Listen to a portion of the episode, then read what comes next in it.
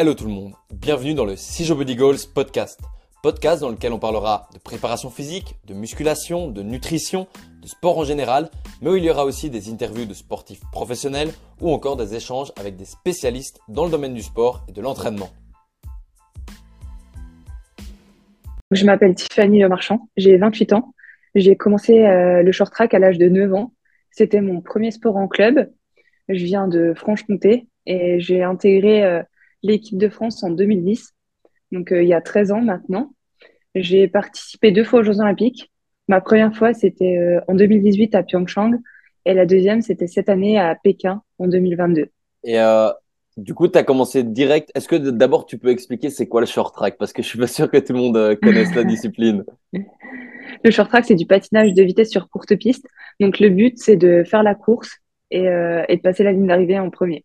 Et du coup, c'est quelle, euh, sur quelle distance? C'est En fait, il y a plusieurs distances. Il y a le 500 mètres, donc ça va être les sprinters. Le 1000 mètres, c'est la course un peu intermédiaire.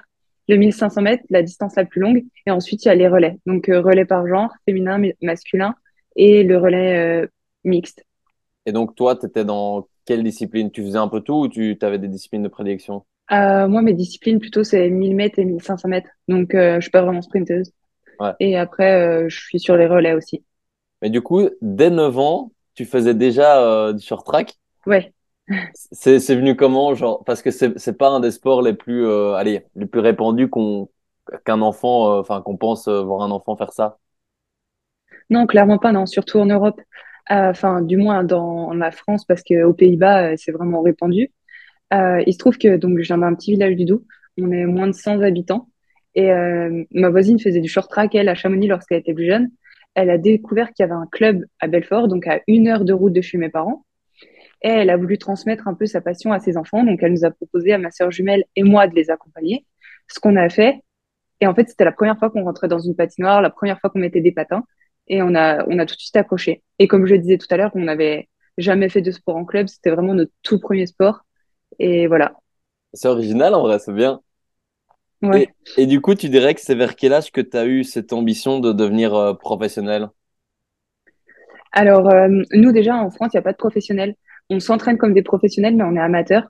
Donc, euh, c'est un peu compliqué pour tout ce qui est sponsor parce que le short track, c'est pas médiatisé.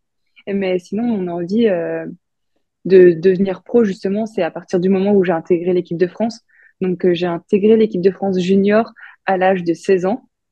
Et, et à ce moment-là, je me suis dit que, que c'était à me portée et que je voulais clairement euh, en faire euh, toute ma vie. Et puis, euh, du coup, je me suis mise à rêver aux Jeux Olympiques et à me dire que c'était envisageable. Alors que quand j'étais plus jeune, je regardais les Jeux Olympiques, mais je me suis jamais dit j'ai envie d'y aller plus tard. Mhm. Et est-ce que quand tu as cette envie de, bah, de devenir pro, même si c'est amateur, mais tu, tu me comprends, est-ce que ton entourage t'a soutenu dans ce choix-là ou ils t'ont plus euh, orienté vers le parcours classique euh, qu'on voit habituellement? Non, pas du tout. Euh, nos parents, ils nous ont toujours euh, soutenus dans nos projets, quels qu'ils soient.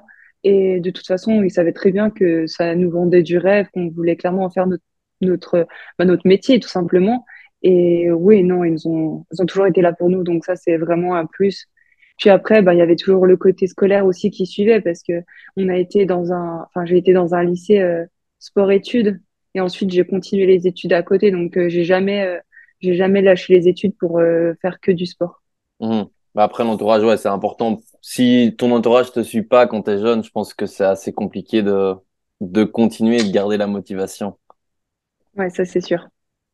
Et tu dirais que c'est quoi les sacrifices les plus gros que t'as fait ou les, les obstacles que tu pu rencontrer, enfin, que t'as rencontrés pour atteindre ce plus haut niveau?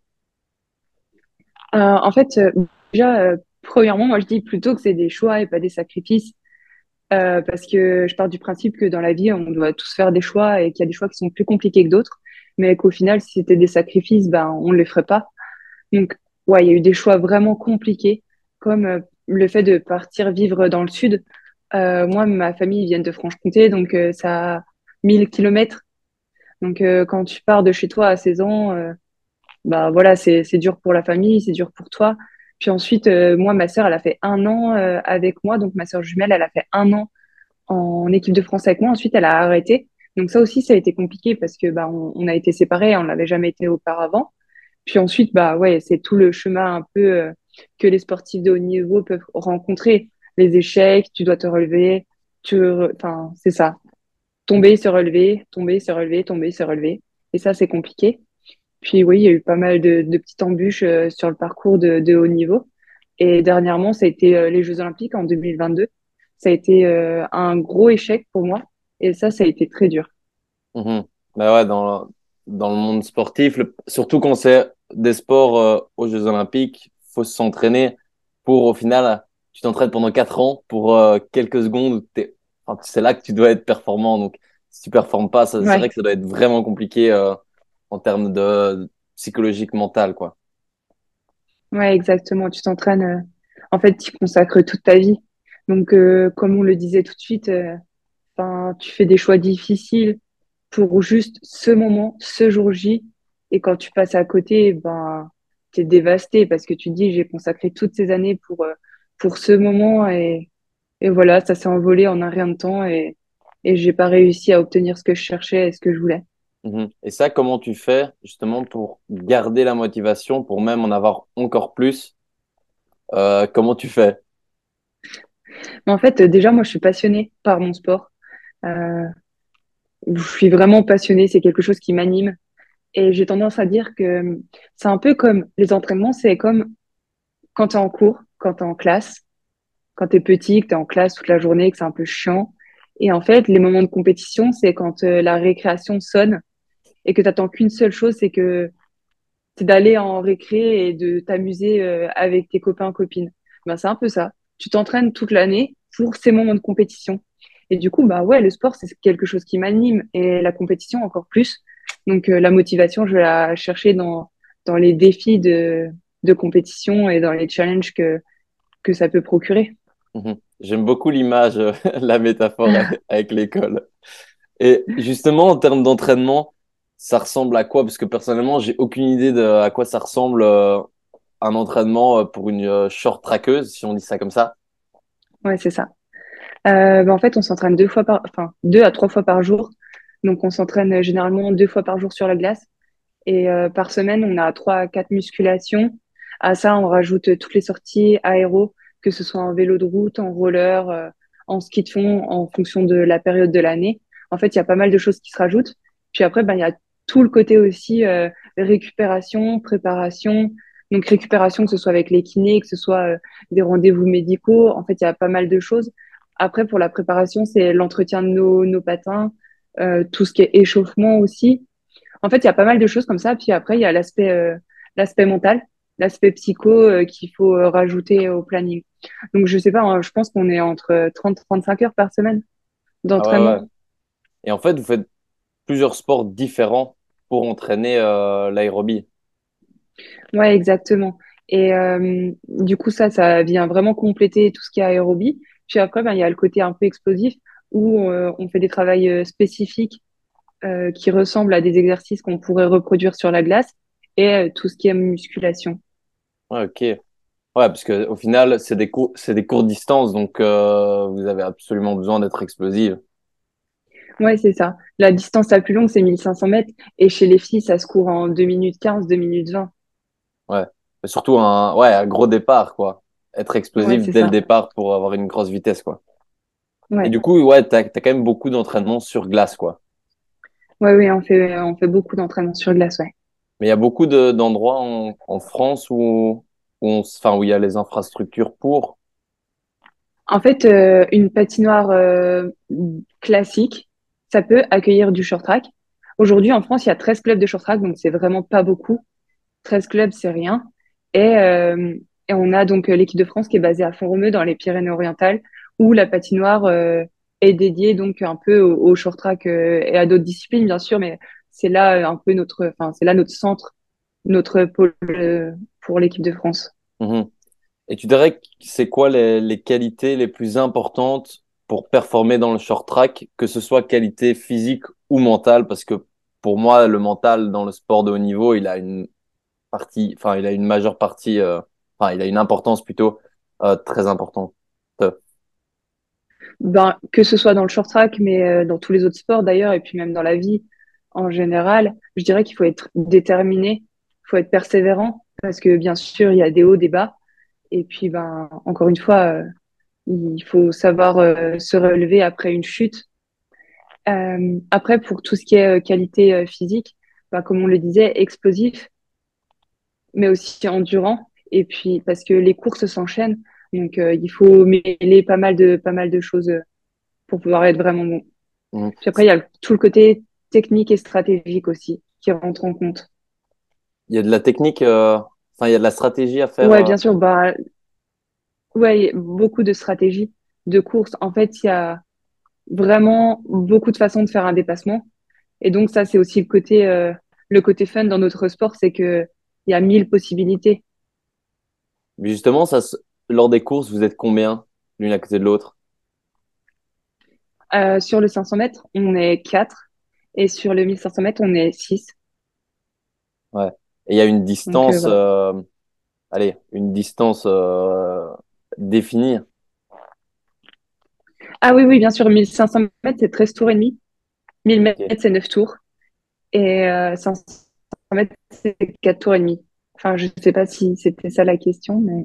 Ouais, mais, mais du, et du coup, tu sais à quelle, enfin, quelle, enfin, tu sais d'office, mais à quelle vitesse vous allez en vitesse max? En vitesse max, on va entre 45 et 50 km heure à la sortie du virage. Ouais, quand même. En patin, à côté de cinq filles. Ouais. et du coup, tu en parlais un petit peu euh, tout à l'heure, mais euh, est-ce qu'on sait vivre du short track? Parce qu'évidemment, il y a énormément de sports aux Jeux Olympiques. C'est pas des sports qui ont autant de visibilité que, par exemple, le foot. Je parle du foot parce qu'il y a actuellement la Coupe du Monde mais euh, souvent parce qu'on entend les sommes astronomiques que les footballeurs peuvent euh, gagner. Est-ce qu'on sait vivre du short track? Euh, bah non, parce qu'en fait, euh, le short track en France, c'est pas un sport qui est médiatisé, c'est pas un sport non plus qui est, qui est connu, donc il y a peu de licenciés. Et donc ça, c'est vraiment compliqué aujourd'hui pour nous parce que on n'a pas de sponsors financiers, on n'a pas de visibilité, on n'a pas de médiatisation autour de nous. Donc ça, c'est vraiment contraignant. Après, aujourd'hui, euh, il est possible d'avoir des contrats d'insertion professionnelle. Donc, moi, j'ai la chance d'être avec euh, l'INSEP aujourd'hui.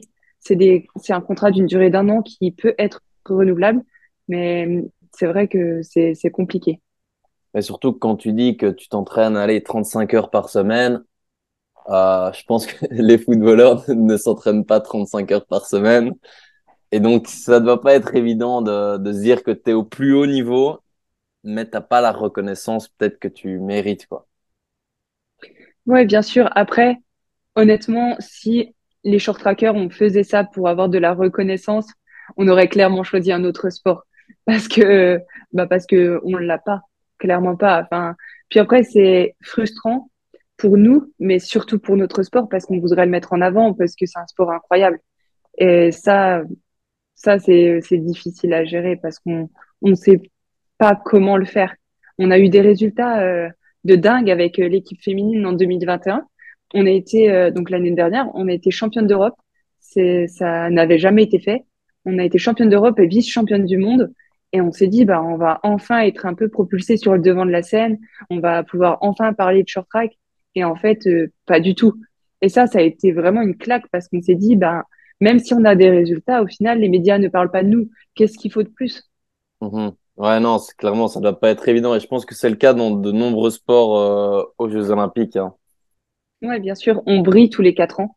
C'est notre seul moment de, c'est le seul moment où on peut briller et justement, on n'a qu'une seule chance. Donc c'est ça aussi qui rajoute de la pression parce qu'on dit si on est mauvais, ben on passe, euh, on passe à côté et, et notre sport aussi. Mmh. Et justement, c'est quoi les sensations d'être aux Jeux Olympiques? Parce que tu disais quand tu étais plus jeune, tu, tu voyais les Jeux Olympiques, mais tu te disais, OK, c'est pas possible. Et puis une fois que tu y es, qu'est-ce que ça fait? Quelles sont les sensations? Euh, bah Déjà, moi, mes premiers Jeux Olympiques, c'était en Corée du Sud. Et ça, ça a une importance pour nous parce qu'en fait, les Coréens sont très forts en short track. Donc, il y avait énormément de ferveur euh, autour du short track. La patinoire euh, était blindée. Donc, il y avait énormément, énormément de monde. Donc, ça fait un peu un effet waouh, wow, ok. Enfin, je m'attendais à tout sauf euh, à ça. Je m'attendais pas à ce que ce soit aussi grand. Et ensuite, euh, on était donc quatre athlètes aux Jeux Olympiques euh, de Pyeongchang. Et les trois athlètes avec qui j'ai participé, donc les trois autres short trackers, avaient déjà participé aux Jeux. Donc, bien sûr, ils m'avaient briefé pour me dire, bah, tu vas voir, ça va être comme ça, ça va être comme ça. Et dans ma tête, je, je m'étais fait une idée, mais ouais, c'était incroyable. C'était mille fois mieux que ce que j'avais pu imaginer, que ce soit pour l'ambiance, pour au final la course, parce que tu as toute la préparation. Et puis, même si c'est les mêmes adversaires que tu côtoies en, en Coupe du Monde sur les championnats, bah, tu as, le fait que ce soit aux Jeux Olympiques. Et, et en fait, euh, là, tu vas avoir un Olympien, tu vas avoir que des Olympiens pardon, autour de toi. Tu vas avoir aussi un champion olympique qui va, qui va décrocher sa médaille. Parce que, en fait, je dis qui va décrocher sa médaille parce que moi, en 2018, euh, j'étais, j'étais assez jeune et j'avais clairement pas de fortes ambitions comme aujourd'hui. Donc, euh, je, j'étais un peu comme outsider et, je sais pas, j'étais, j'étais contente de moi et ouais, c'est une fierté de représenter son pays aussi. Ouais, tu m'étonnes, tu m'étonnes, ça doit être fou. C'est, c'est pas tout le monde qui, qui peut dire euh, qu'il a été aux Jeux Olympiques et encore moins qu'il y a été deux fois. et tu dirais que c'est quoi ton, ton plus beau souvenir pour l'instant en short track? Mon plus beau souvenir, euh, je pense que en fait j'en ai eu plein. Il y a eu bien sûr ben, les médailles, que ce soit avec euh, les équipes de relais mixtes, féminines, mais pas que. Enfin, il y a eu les médailles aussi indives que j'ai pu décrocher. Il y a eu tous les à côté. Enfin, en fait, on parle souvent du sport, mais il y a aussi tous les, moments, les moments de vie qu'on vit avec une équipe, parce que c'est surtout ça aussi qu'on construit pendant toutes ces années. C'est les moments de partage. Et bon, j'ai mille et une anecdotes euh, avec mes coéquipiers, coéquipières, et ça, ça sera gravé à vie. Donc ça, c'est que des moments de bonheur. Et puis sinon, ben, pour parler euh, de perf, mon meilleur souvenir, c'est ma, quand j'ai décroché ma première médaille individuelle internationale. Je suis devenue vice-championne d'Europe sur le 1000 mètres en 2019 et ça a été un moment dingue parce que je sortais d'une année difficile. Donc, euh, donc vraiment très bon souvenir. Mmh je me doute. Et là, je ne sais pas si tu veux en parler, mais récemment, tu as eu euh, un grave accident. C'est quoi, euh, ça arrive un peu à un moment où tu es très performante. C'est quoi les premières réactions que tu as, euh, les premières pensées peut-être que tu, tu as? Je sais pas si, veux, si tu veux en parler, hein, mais... Non, il n'y a aucun problème. Euh, en fait, quand euh, je suis tombée, j'étais donc euh, sur une compétition aux Pays-Bas, à Erenveen, et cette compétition nous servait de sélection pour les Coupes du Monde. Manche de Coupe du Monde qu'on devait disputer deux semaines après cette compétition. Et en fait, j'étais donc sélectionnée en tant que Française pour partir en, en Coupe du Monde. Donc, j'avais pas de pression particulière. L'accident, il a eu lieu le dimanche, donc le dernier jour. J'étais sur le 1000 mètres j'entame un dépassement à l'extérieur et euh, l'adversaire qui est à l'intérieur, une de mes adversaires, a décroché. Donc ça veut dire que ça, enfin, elle a perdu un peu l'équilibre. Elle m'a donné un coup involontairement et, euh, j'ai chuté et elle aussi par la suite. En fait, je suis arrivée euh, rapidement dans les protections, les pieds en avant et euh, ça, c'est jamais bon. Quand on tombe comme ça, c'est jamais bon. Et je suis tombée un millier de fois. Sauf que là, quand je suis tombée dans ma tête, je me suis dit, OK, ça va être très grave. Je savais que j'allais me casser quelque chose. Mais en fait, je me suis dit, je vais me casser la cheville, je vais me casser euh, le tibia péroné. Mais à aucun moment, je me suis dit, je vais me casser une cervicale. Et ça a tapé violemment dans la protection. Et là, euh, de suite, j'ai plus rien senti. J'ai plus senti mes jambes, j'ai plus senti mes bras, j'ai plus senti ma tête. le la seule chose que je sentais, c'était mes yeux c'était mes yeux bouger d'un côté euh, et de l'autre. Et là, euh, j'ai même pas eu mal, j'ai juste eu très peur. Et tout de suite, il y a mon coach qui est venu sur la protection, il m'a vu, il est monté sur la glace. Et c'est le seul regard que j'ai pu accrocher. Parce que donc la kiné me tenait dans les bras après être montée sur la glace. Et je le regardais et je lui disais, je suis paralysée, je suis paralysée. Je faites quelque chose, venez m'aider. Et en fait, j'étais en boucle comme ça et j'ai pas perdu connaissance. J'aurais préféré, mais j'ai pas perdu connaissance. Et là, les premières pensées tout de suite, c'est mais non, c'est pas possible, je suis paralysée. Et euh, ce moment de peur et de frayeur, tu as l'impression d'être dans un cauchemar, tu veux juste te réveiller, mais c'est impossible. Et là, je me disais, OK, aujourd'hui, euh, ce qui m'anime et ce que j'aime le plus au monde, c'est de faire du patin. Et le patin va faire que je vais être paralysée.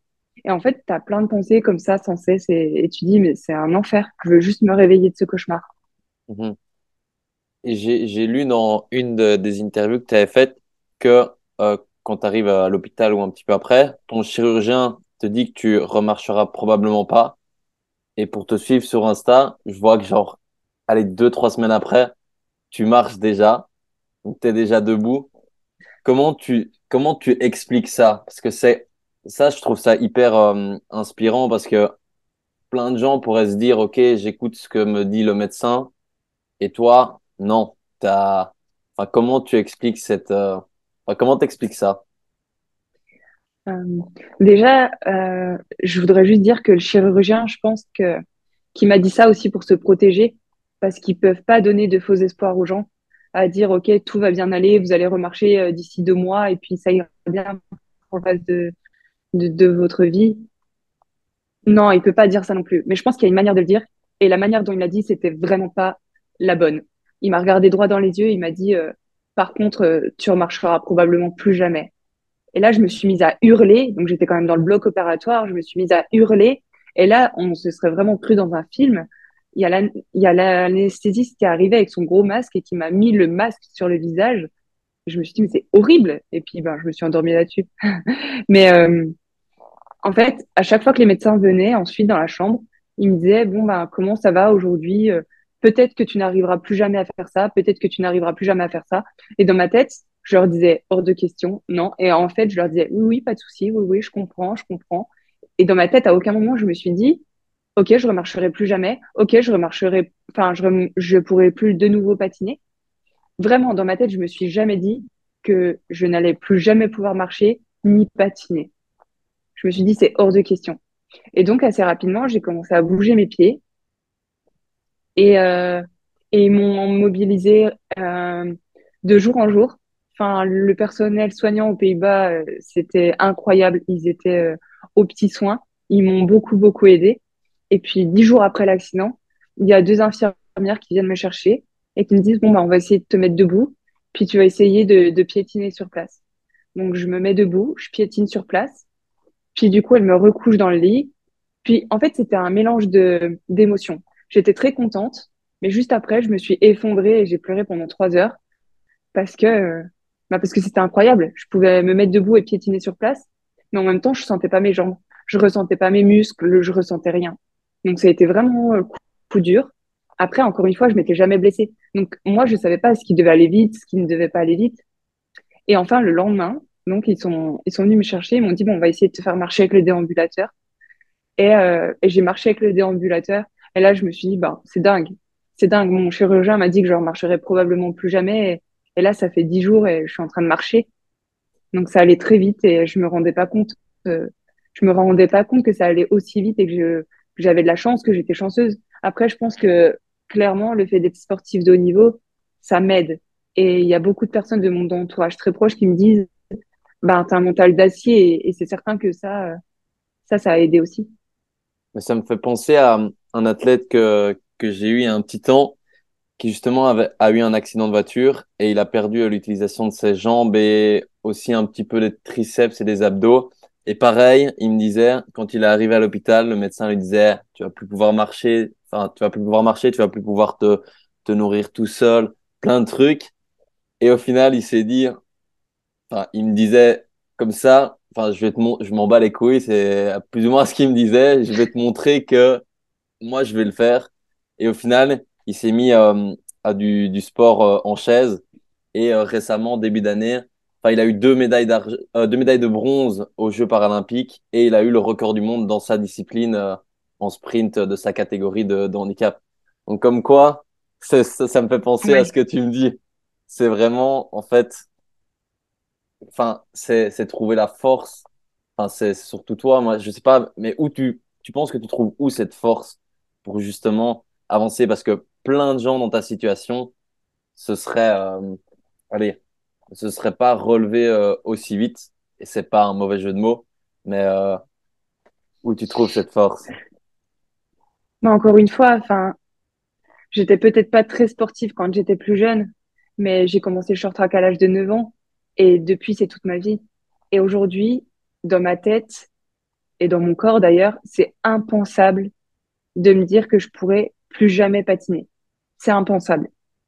Donc, euh, je pense que c'est ici que je vais la chercher ma force. C'est de me dire, je vais tout faire, je vais tout mettre en place pour de nouveau patiner, pour pouvoir de nouveau aller aux Jeux Olympiques dans quatre ans et être euh, sur la glace euh, aux Jeux Olympiques en 2026. Au final, la détermination d'une personne est, est plus forte selon toi que que la vie des médecins ou de la science? Oui, oui, je pense. Après, c'est certain que si ma si ma moelle épinière était sectionner entièrement, je, enfin, même avec la volonté de, de n'importe qui, je pense que ben, tu peux pas aller à l'encontre de, de ce qui est là, quoi, je veux dire. Mais dans mon cas, encore une fois, j'ai été chanceuse dans tout mon malheur. C'est que j'ai pas perdu ma tête euh, et, euh, et, et j'ai la chance de pouvoir me battre et de pouvoir récupérer mes capacités. Donc euh, aujourd'hui, je les ai pas encore récupérées à 100%, le chemin va encore être très long, mais j'espère, euh, j'espère que ça ira. Mhm. ouais, bien sûr. Ben, quand je vois ta détermination, je me fais pas de soucis. Et est-ce que tu crois au, au talent? Est-ce que pour toi, si tu y crois, est-ce que selon toi, c'est, c'est suffisant pour réussir dans la vie? Non, clairement pas. Euh, j'en ai souvent parlé de ça. En fait, euh, moi, j'ai rencontré beaucoup de short trackers et de short trackeuses qui ont ça dans le sang tu les vois en fait, tu les regardes patiner, tu dis bah lui ou elle, ils sont bourrés de talent. Ils ont vraiment ça dans le sang et, ça se voit. Et moi, malheureusement, j'ai pas de talent. J'ai pas de talent dans le short track et, et j'en ai jamais eu. Sauf que je pense que tu, c'est pas parce que t'as pas de talent que tu peux pas réussir. Justement, avec la détermination, avec la volonté, avec euh, le travail, avec euh, la persévérance, tu peux, euh, tu peux arriver à, faire de grandes choses sans talent. Et par contre, c'est certain que si tu as du talent mais que tu ne le travailles pas, tu pourras pas être un grand champion non plus. C'est pas parce que tu as du talent que tu seras forcément un grand champion. Donc euh, forcément, il y a toujours cette notion de travail qui qui vient se rajouter à, à, qui on est. Ouais, je suis assez d'accord avec ça. Et justement, je t'en parlais dans au tout début. Je trouve que dans notre société, il y a tellement de gens, il y a, il y a trop de gens clairement qui n'osent pas se lancer dans leurs vrais objectifs, leurs vrais, leurs vrais rêves, parce qu'ils ont euh, plein d'appréhensions, ils ont peur d'échouer, peur du regard des gens, de ce que les autres vont dire, peur de plein de choses, et du coup, ils préfèrent choisir un chemin plus sécurité, en mode sécurité. Qu'est-ce que tu dirais à ces personnes pour que justement elles osent passer le pas? Ben clairement, euh, en fait, le regard des gens, euh, ça change quoi? Je veux dire, ça va être peut-être un peu rude, mais dans 150 ans, on sera tous morts, euh, enterrés et tout le monde nous aura oubliés. Donc pourquoi se gâcher la vie? Pourquoi avoir peur de se lancer dans un défi ou dans un sport ou dans dans n'importe quel projet? Parce que justement on a peur d'échouer ou on a peur du regard des gens. En fait, on le fait pour nous, pour euh, pour même sa famille si si euh, on partage un projet avec eux, mais on le fait pas pour les gens, on le fait vraiment pour soi. Et encore une fois, enfin, maintenant je peux dire ça parce que je suis passée à côté de la mort, mais on n'a qu'une seule vie. Il faut la vivre pleinement et il faut pas. C'est ça, c'est normal d'avoir des doutes, d'avoir des peurs, mais faut aller, euh, faut sortir de sa zone de confort parce qu'encore une fois, dans 150 ans, tout le monde nous aura oubliés. Donc il faut vivre sa vie pleinement. Mhm. Et justement, est-ce que c'est assez récent ton accident, mais est-ce que il t'a euh, appris ou euh, est-ce que ça t'a appris quelque chose ou ça t'a rendu compte de quelque chose? J'aurais tendance à dire, c'est sûr que c'est encore euh, tôt et je vais dire que mes émotions pour le moment elles sont neutres, donc je vais juste de l'avant. J'essaie de progresser tous les jours. Ce que je peux en tirer, en tout cas aujourd'hui, c'est que c'est un peu comme le loto. Je suis désolée, je fais beaucoup de, de comparaisons et de métaphores, mais c'est un peu comme le loto. Euh, on dit souvent que ça arrive qu'aux autres. Et en fait, un accident, ben, ça peut arriver à n'importe qui. J'ai eu énormément de témoignages, j'ai eu beaucoup de personnes qui m'ont dit, euh, ça arrive à ma sœur, à mon père, à mon frère. Et en fait, ça m'a beaucoup touchée. Et je me rends compte aujourd'hui que ça n'arrive pas qu'aux autres.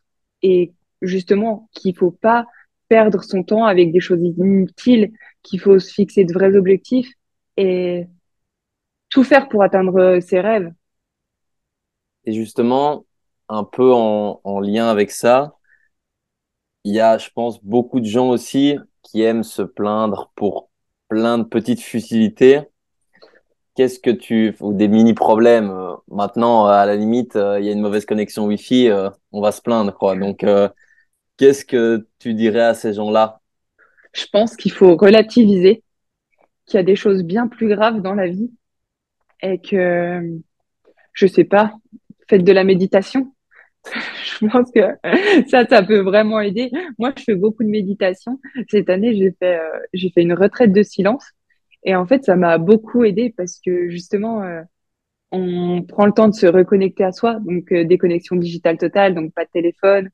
On avait plein d'activités saines comme du yoga, de la marche, connexion avec la nature. Et en fait, ça te permet aussi de relativiser sur ce qui est important et ce qui ne l'est pas. Et, et ouais, relativiser et et tout va bien. C'est pas, c'est pas grave. Ouais, non, clairement, clairement. Et maintenant, avec toute l'expérience que tu as pu euh, emmagasiner depuis l'enfance jusqu'à maintenant, qu'est-ce que tu aurais pu euh, apprendre sur toi ou sur la vie de, de manière générale et que tu aimerais transmettre aux gens? Ah, Moi, je dirais que la vie est rude, vraiment. Enfin, c'est un secret pour personne. C'est difficile tu rencontres 3 milliards d'obstacles. Et, euh, et encore une fois, sur tous tes objectifs, tu sais pas si tu atteindras vraiment le maximum de ton objectif. Par exemple, euh, je sais pas si un jour j'obtiendrai une médaille d'or aux Jeux Olympiques, mais euh, je vais me battre, je vais me battre pour euh, pour faire le maximum et on verra bien ce que ça donne. Mais en tout cas, j'ai pas envie de me dire, ben je le tente pas parce qu'en fait il y a très peu de chances. Maintenant, justement, je vais tout mettre en place et puis on fera le compte à la fin. Donc, euh, vivre ses rêves pleinement. Pour pas avoir de regrets au final à la fin de sa vie. Exactement. Et de jouer, de jouer énormément. Comme je le disais, la vie est dure, donc euh, il faut jouer avec elle. Ouais. Ouais, et relativiser, c'est un peu un tout à oser se lancer. On n'a qu'une vie, ça paraît bête, bateau, mais c'est la réalité. Et, ça, euh, c'est sûr. Et ouais, essayer de relativiser parce qu'il y a tellement de choses plus importantes qu'une connexion Wi-Fi, par exemple. Exactement. et ma dernière question, ce serait euh, tout simplement, bon, tu l'as un peu évoqué aussi, mais tes objectifs euh, peut-être à, à, court terme et à plus long terme. À court terme, sortir des hôpitaux. euh, plus sérieusement, à court terme, euh, j'espère que c'est ça, que tout ira bien, euh, au niveau de ma santé, que je pourrais reprendre euh, ma pratique. Et à long terme, euh, j'espère pouvoir reprendre une saison de short track sur l'année 2024, donc dès le mois de janvier 2024, et participer aux Jeux Olympiques de Milan en 2026.